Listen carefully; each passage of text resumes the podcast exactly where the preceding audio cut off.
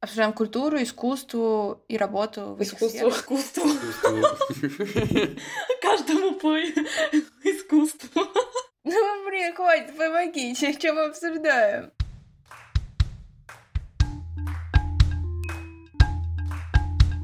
Всем привет! Это подкаст Кунштюк.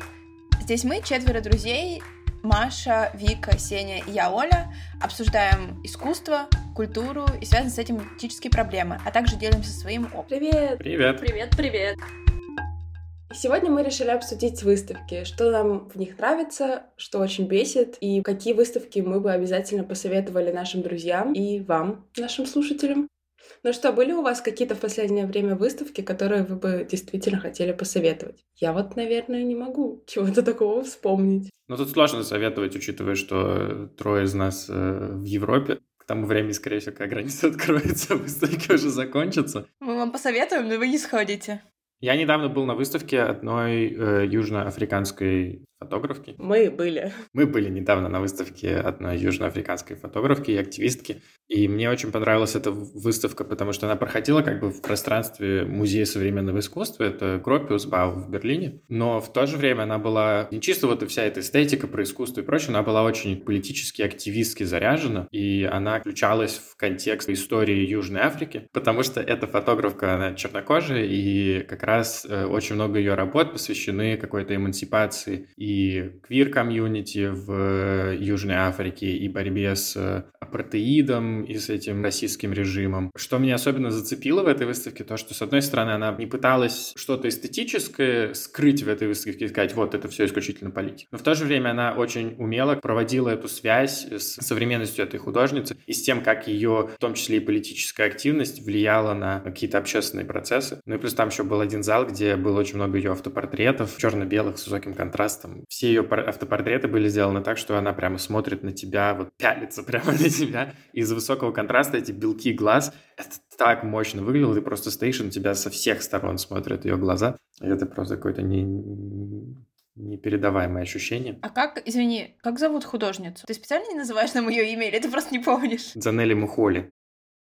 Это интересно, что у нас такое разное восприятие этой выставки. Мне тоже очень понравились ее работы и то, что было представлено не просто фотографии, но и очень хорошая работа с контекстом, с историей активизма Южной Африки. Но мне показалась кураторская работа очень бедной и очень слабой, поскольку в целом в Кропиусбау обычно выставки, правда, очень качественного уровня в плане кураторства — а здесь мне показалось как-то скучновато, бедно и неинтересно, очень безлико и недостаточно хорошо отражена и личность художницы, и ее творчество, в общем, как-то мне не запало. То есть выставка классная, я бы ее, наверное, посоветовала, но у меня не было вот этого эффекта вау. А что ты подразумеваешь под тем, что слабая кураторская работа? В смысле, это плохо выставленные работы, или это плохая подборка работ, или тебе не дали контекста, чтобы ты погрузилась в эту работу? Или просто фокус выставки не совпал с тем, тем, как ты бы это представила. Просто невозможно же в контексте одной выставки реализовать там, не знаю, все возможные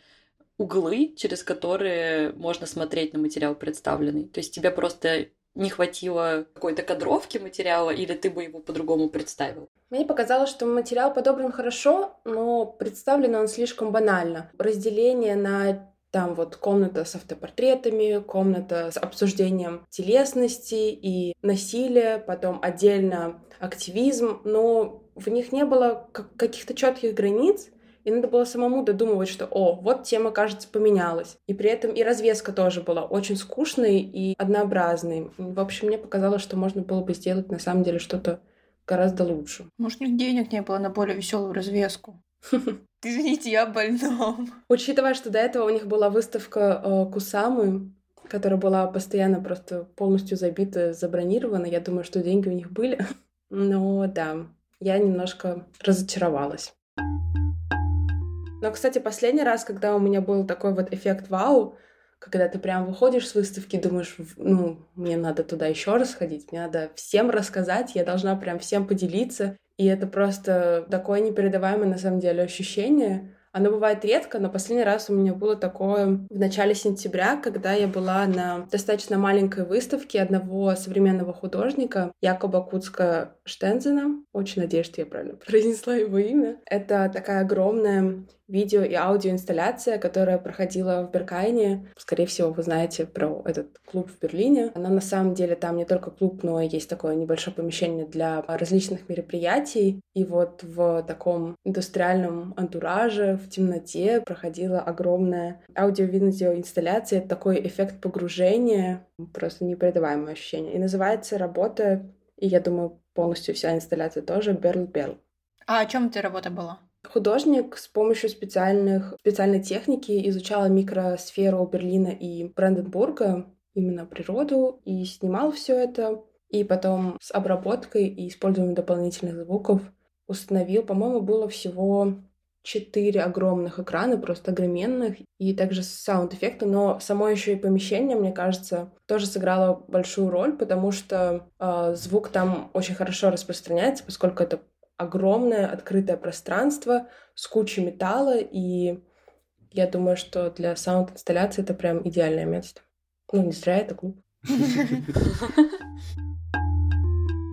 Меня так получается, что я сейчас достаточно много хожу по выставкам, потому что ну, в принципе, когда я только переехала, я просто из-за любопытства ходила везде, благо была такая возможность, потому что и сейчас фу-фу-фу все остается открытым. Плюс у меня есть курс в университете, который ведет моя научница, где мы ходим по разным, не знаю, институциям, выставкам, резиденциям художников, встречаемся с кураторами, исследователями и так далее. То есть у меня, не знаю, еженедельная порция какого-то материала для размышления присутствует, и я просто думаю о том, какие вот выставки меня впечатляют. И на самом деле из последнего это совершенно маленькая выставка, которая была представлена в Cité des Arts. Это условно городок искусств. Это резиденции для художников, которые были открыты э, в 1965 году, но по факту их идея пришла в голову после вот интернациональной выставки 1937 года, и они сейчас начинают работать со своими архивами и э, пытаться как-то представить публике историю э, именно этих резиденций, рассказать о художниках, которые там были, о том, как эта история устроена институционально, и они только начинают эту работу, и они сделали совершенно маленькую выставку, которая, не знаю, вот коридор идет, да, там по стенам с двух сторон устроена экспозиция самой выставки, она сделана очень скромно, бюджетно, наверное, но это безумно интересно, потому что, по сути, они вот прослеживают всю вот эту вот хронологию, как развивалась идея становления этих резиденций до настоящего дня, там через призму реакций в прессе, сообщества и так далее, она очень информативная, репрезентативная из-за привлечения вот этого документального материала, но не такая, что впечатляет тебя как-то визуально. Но при этом она меня очень как-то задела, и мне после нее захотелось ресерчить дальше эту тему, смотреть, читать дальше и еще что-то. И для сравнения, блокбастер последнего времени — это выставка Кифера, которого привозили буквально даже, по-моему, выставка шла меньше месяца в Гранд Пале ФМР. Это выставка, которая тебя потрясает с точки зрения того, как она сделана, потому что ты входишь, то есть там сценография, как бы, вау, она на тебя так немножко обрушивается. Ты входишь вот в это здание, в помещение, где она представлена. Это такой как бы индустриальный каркас из стекла, там каких-то металлических конструкций, там все так затемнено и огромные монументальные вот эти вот э, полотна кифера, которые подсвечены и очень эффектно выглядят на фоне вот этих темных задников. Ты ходишь, она как-то впечатляет тебя визуально, но при этом, ну ты такой типа, ну и что? Не знаю, Кифер, он затрагивает, в принципе, те же самые темы, которые у него были на выставке, там, не знаю, 17 -го года в Эрмитаже, когда он эту выставку посвятил там Хлебнику. То есть понятно, что это там типа смерть, послевоенная травма, память, и ты такой, да-да-да, но как бы это все уже было. Это монументально, это грандиозно, там куча народа, но она впечатляет тебя как-то визуально, но при этом ты после нее выходишь и такой, типа, окей, и практически сразу про нее забываешь. И я просто думаю, что сейчас для меня, наверное, из-за того, что, возможно, я сейчас больше общаюсь именно с людьми, которые делают эти выставки, что для меня сейчас выставка интереснее именно как репрезентация, результат какого-то исследования. То есть, когда я хожу на выставку, я как будто пытаюсь реконструировать процесс исследовательский, который привел к тому, на что я сейчас смотрю. Возможно, это супер банальная вещь, но у меня немножко как-то поменялся фокус, потому что было какое-то время, когда я исключительно смотрела, там, не знаю, на то, что показано на выставке, на вещи, да, на материал. Было время, когда ты просто смотришь больше на выставку с точки зрения, не знаю, музейного дела, то есть насколько предметы там показаны хорошо, насколько они как бы доступны, насколько текст читабелен, насколько не знаю, люди с разным бэкграундом могут на нее прийти. Вот. А сейчас это больше, наверное, какой-то исследовательский фокус. Расскажите, на что вы обращаете внимание и какой у вас фокус? Оля, есть у тебя фокус художницы? Фокус художницы? Блин, я вообще так-то не успела даже про свою выставку любимую рассказать. Ну ладно, потом расскажу. Мне на самом деле понравилось про то, что Вика упомянула такое, мне кажется, отлично определяющее очень многие последние выставки, на которых я была, слово как элитер, как блокбастер. И мне кажется, что сейчас прям есть какое-то вот такое движение к или попытка создать вместо выставки веселое, развлек... ну не обязательно веселое, да, но что-то очень грандиозно развлекающее тебя с попыткой захватить твое внимание именно визуально. Часто в этой, не знаю, погоне за визуальностью которая больше относится к сценографии, наверное, теряются сами работы, теряется какая-то глобальная мысль, и вместе с тем становится очень тяжело воспринимать наверное, все выставочное пространство. У меня создается, например, такое ощущение, когда я хожу на выставки в гараж, или когда я тут недавно была на биеннале современного искусства, которая проходит в мультимедиа арт-музее по-моему, если я сейчас не ошибаюсь.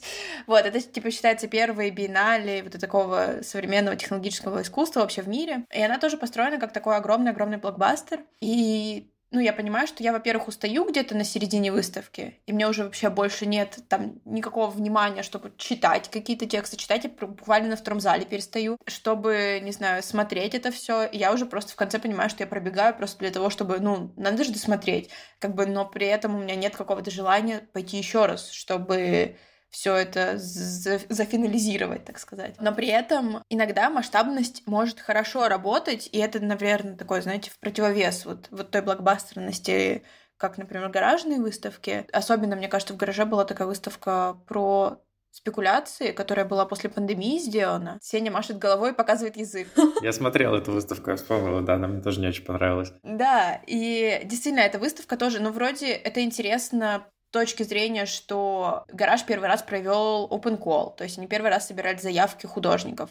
Это выставка, на которой было представлено очень много, например, групповых работ, а не индивидуальных художников.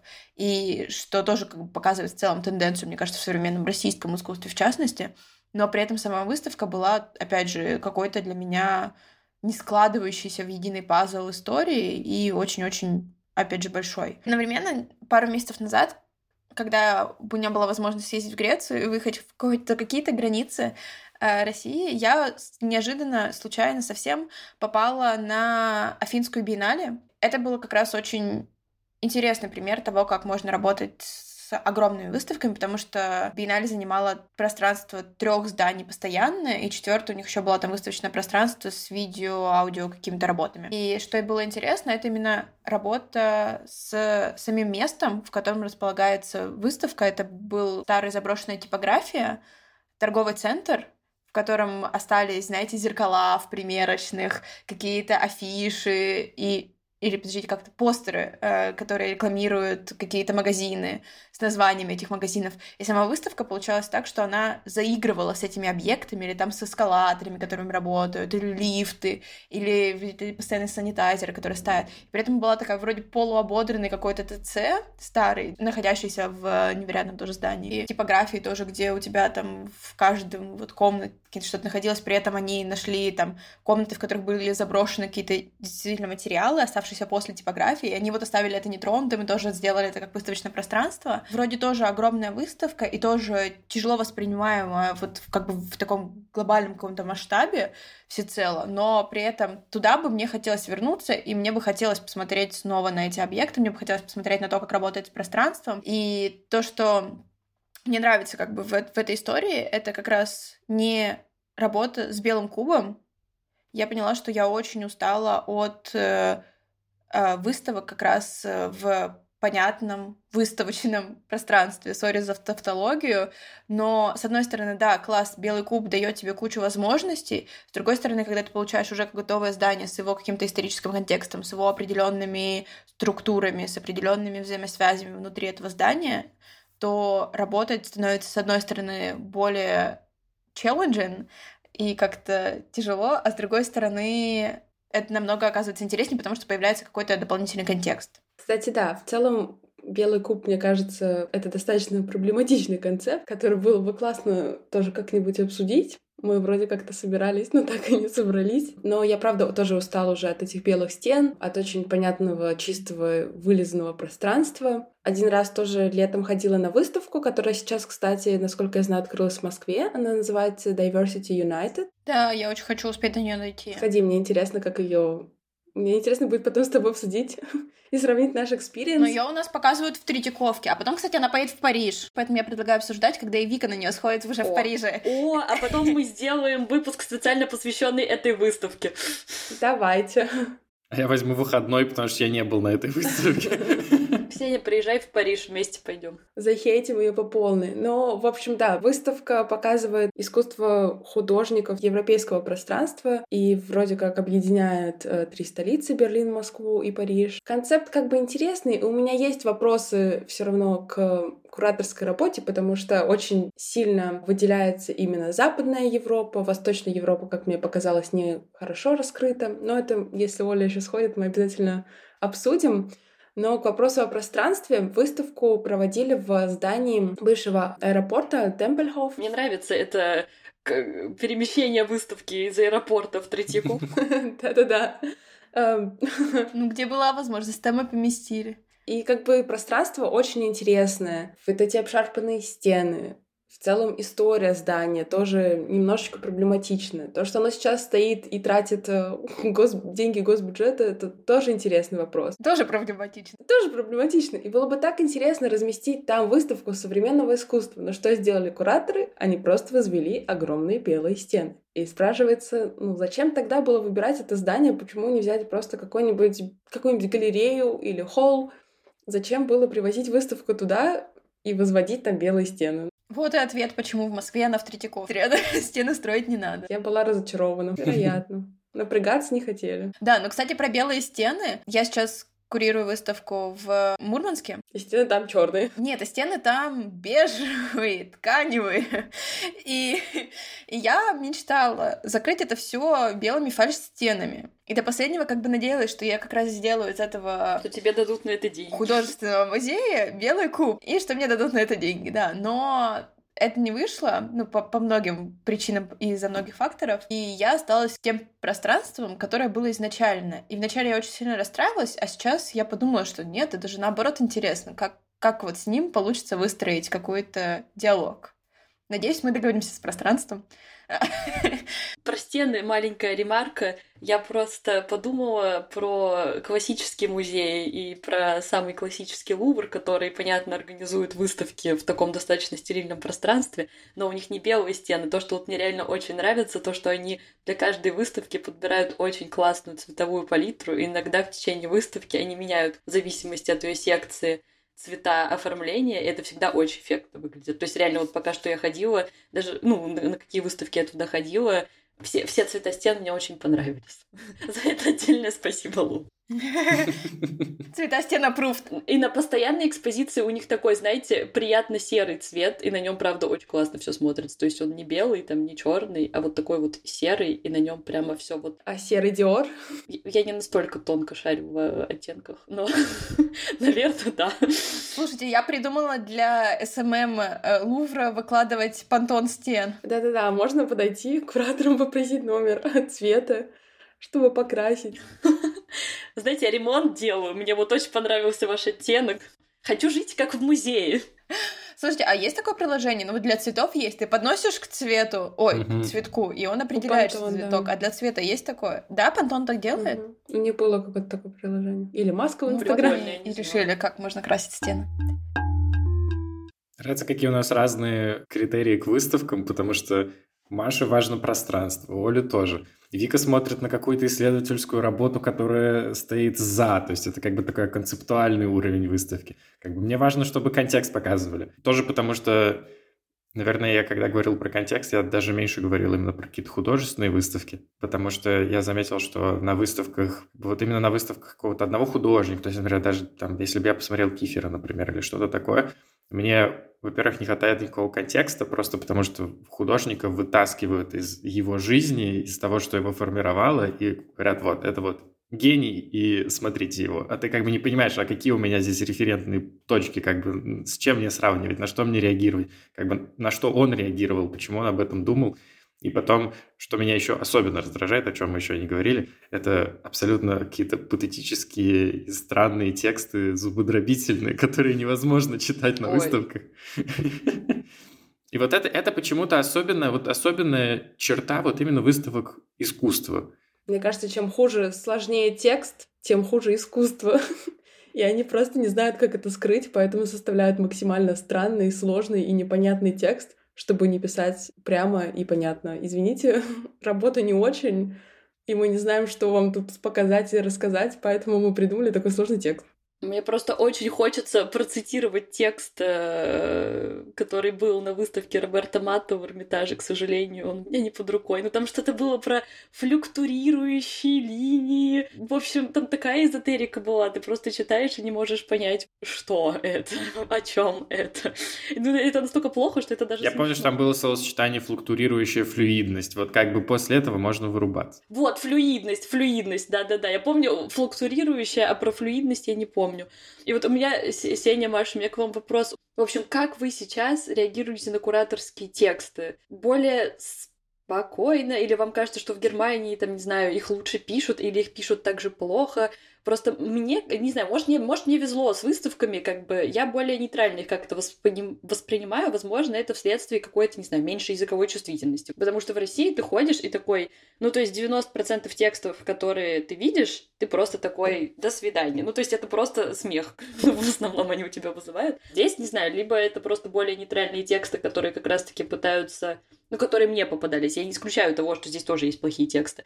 Э, либо это те тексты, которые более какие-то нейтральные, и они как раз-таки просто э, фактологически детально пытаются поместить содержание выставки в контекст, и ты такой читаешь, такой, окей, по фактам. То есть там без вот каких-то таких экстра великих метафор. Для меня это больное место.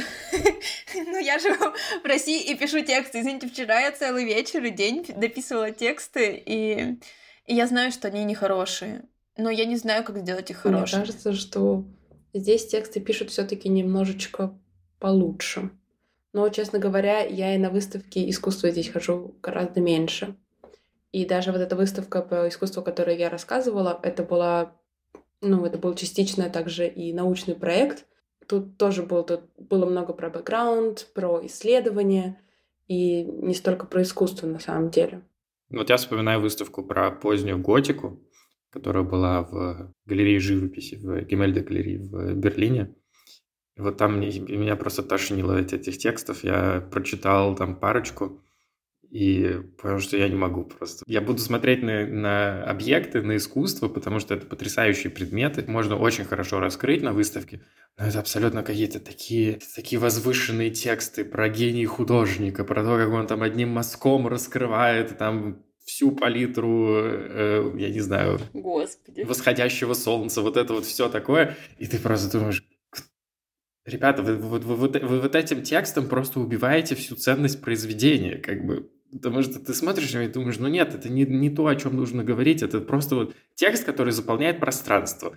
Вы знаете, вот как и есть вот этот стандартный текст, там, лорем ипсум какой-то, вот, который используется в графическом дизайне, чтобы просто был какой-то текст. Вот можно было его оставить, и то было бы лучше впечатление от выставки. Ну, я, кстати, не соглашусь. Мне кажется, что на немецком все равно не настолько тошнотворные тексты, просто потому что немецкий язык, он сам по себе не настолько помпезный. И там вот на таких сложных каких-то вывороченных метафорах нельзя куда-то уехать.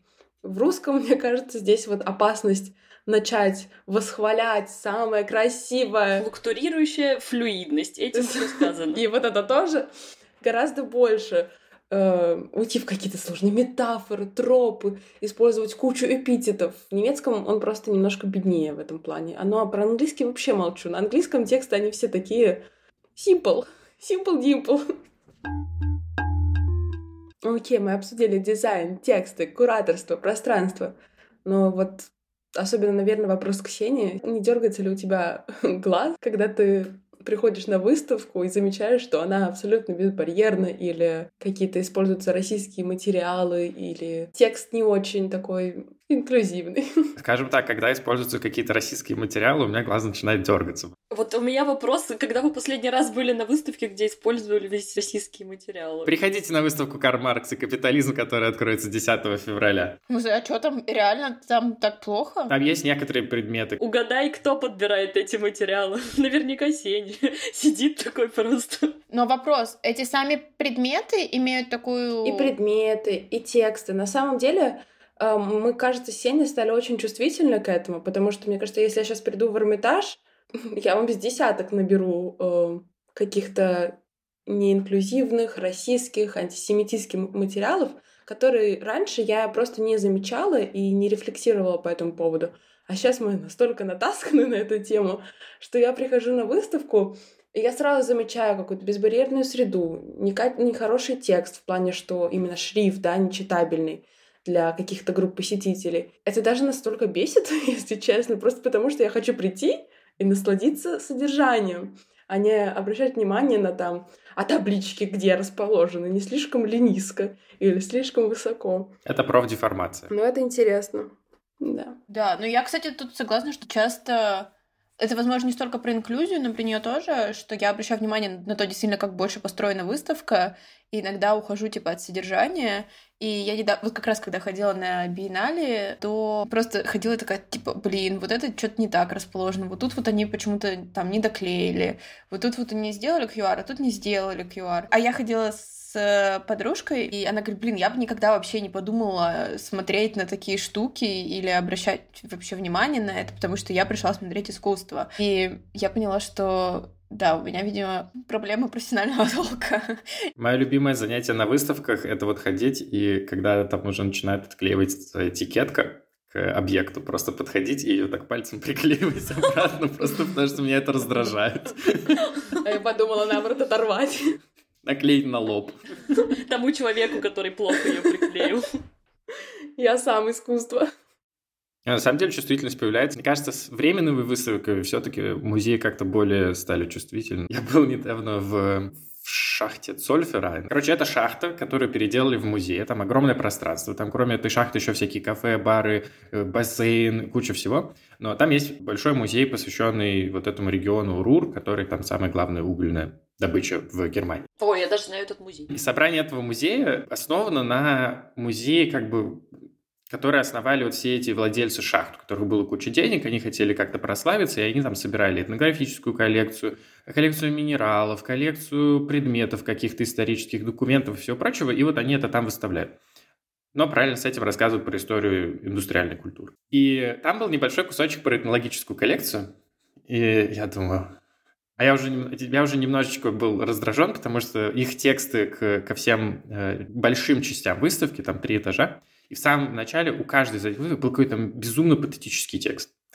а там, где была вот эта большая, большая экспозиция предметов, там был текст «Вы сейчас заходите в пространство, где находился склад угля. Сейчас мы показываем там предметы из собрания музея, и поэтому этот склад склад вот этого угля, хранилище, превращается в хранилище наших воспоминаний, нашей истории. И я думаю, я думаю, вау, вот это поворот, ребята. Как бы вы мне тут только что рассказывали совершенно доступным языком про какую-то индустриальную культуру, про то, как тут живут шахтеры, какие у них были условия труда, а тут вы вот в такую патетику, в такую какую-то метафизику уходите, хранение воспоминаний, вот это все. Этнографическая коллекция. Я захожу, что я вижу первым делом? Череп.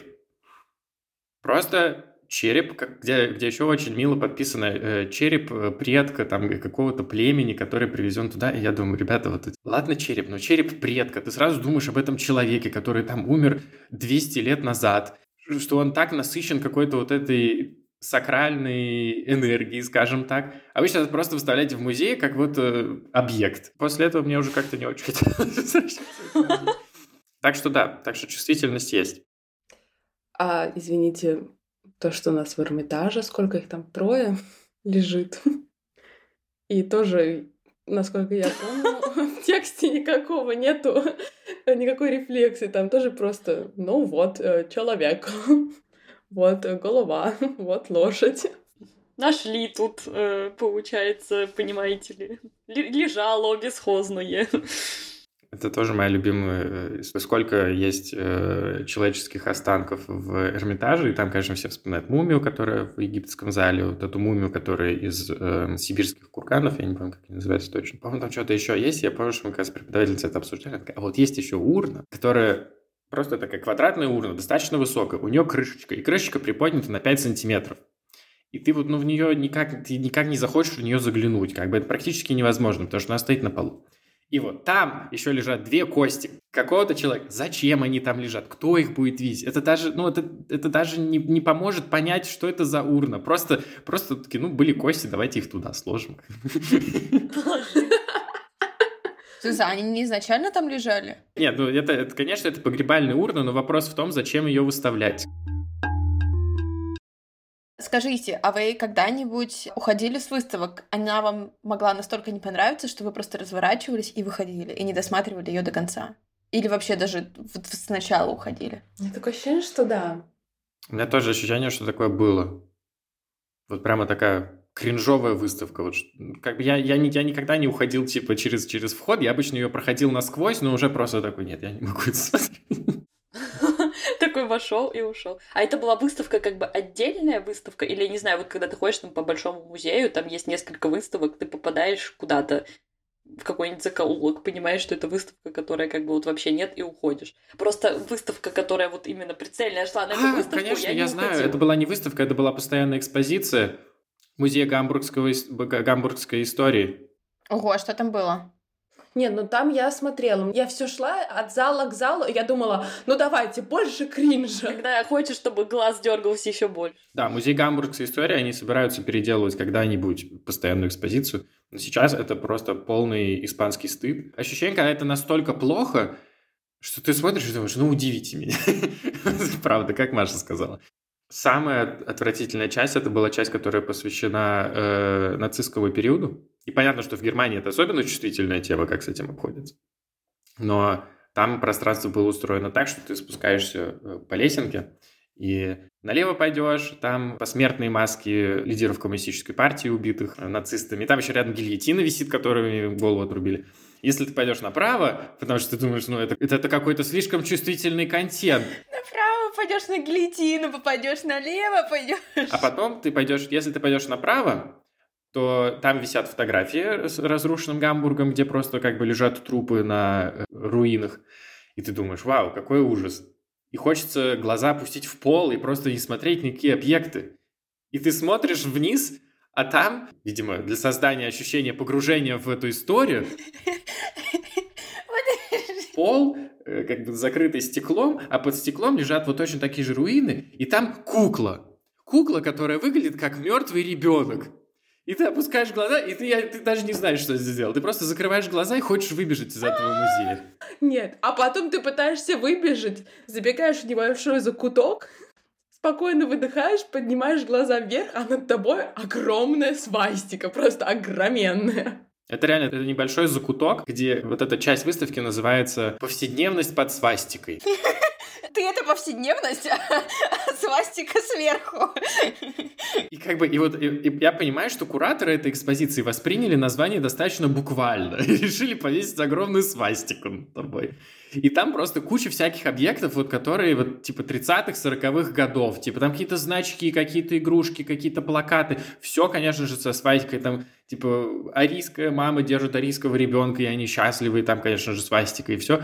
Что здесь, как это вообще возможно? Как такое возможно в 21 веке в Германии? Не, это просто трешак. Но я вспомнила, я вспомнила выставку, с которой я хотела уйти, но я даже выхода найти не могла, я просто там заблудилась бегала по этому Это зданию. да, знаете, у кому-то снятся кошмары, как он бегает по музею современного искусства и не может найти выход. Самое ужасное, что я знаю эти, это здание, это здание Гамбургского вокзала, где проходят выставки современного искусства, я его знаю как облупленное. И я пошла туда на дейт. И я такая, ну почему бы не сходить на выставку современного искусства? Выставка была посвящена Бойсу. Комнаты, которые они использовали, были максимально странно друг от друга расположены, то есть надо было через какие-то залы просто вот проходить мимо, чтобы попасть в другую часть экспозиции. И в целом было непонятно, как по этой экспозиции перемещаться, где начало, где конец. И я просто туда захожу, я вижу, что там, ну, ничего интересного. Они просто взяли те объекты, которые у них были, и чуть-чуть по-другому расположили. И дейт был ужасно скучный. И я уже такая, все, пойдем, нам пора. А выйти не могу, потому что не понимаю, где, блин, выход. Да, опыт отягощен тем, что еще date душный. Это был ужасный experience. Да, поэтому выбирайте лучше музея и лучше date а, чтобы не было такого опыта, как у Маши. Да, если идете на date в музей, то проверьте, что вы знаете, как найти А выход. если date хороший, то в пространстве музея можно и потеряться. Выставок много, впечатлений еще больше. И хейта тоже. Так что вы тоже ходите на выставки, собирайте насмотренность, вот это вот, важно насмотренность. Собирайте, Модное слово. смотрите. Чтобы тоже заходишь на выставку и глаз дергался. Вот желаю всем, чтобы у всех глаз дергался. Насмотрелись. Да-да-да-да-да. Это главный критерий того, что у вас достаточно бэкграунда. Спасибо, что послушали этот эпизод подкаста Кунштюк. Поделитесь своим опытом хороших и плохих выставок. Можете написать нам на Apple э, подкаст или в Телеграме, на почту или в директ в Инстаграме. Мы будем очень рады узнать про ваш experience. Нас можно послушать на Apple подкасты, Google подкасты, Яндекс Музыки и на многих других платформах. Ссылки на них и на наш Инстаграм и Телеграм профили в описании. А еще вы нас можете поддержать на Patreon. Ссылка также в описании. Все, всех очень любим. Пока. Пока! Пока-пока. Пока! Вы понимаете, мы слишком много ходим на выставки, поэтому рассказать это в одном выпуске это невозможно. Все мои шутки вырежут.